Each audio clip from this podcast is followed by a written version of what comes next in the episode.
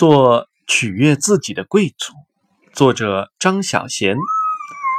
你也肯定遇见过一种人，当你悉心打扮的那天，他走过来，不怀好意的笑着对你说：“穿成这样是去喝喜酒吗？”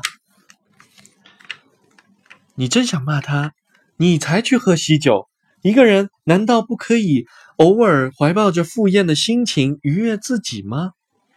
人生是一场秀，我们每个人都走秀，都有自己的姿态。当你不在乎别人的想法和目光的时候，你才能够走出自己的风采和姿态。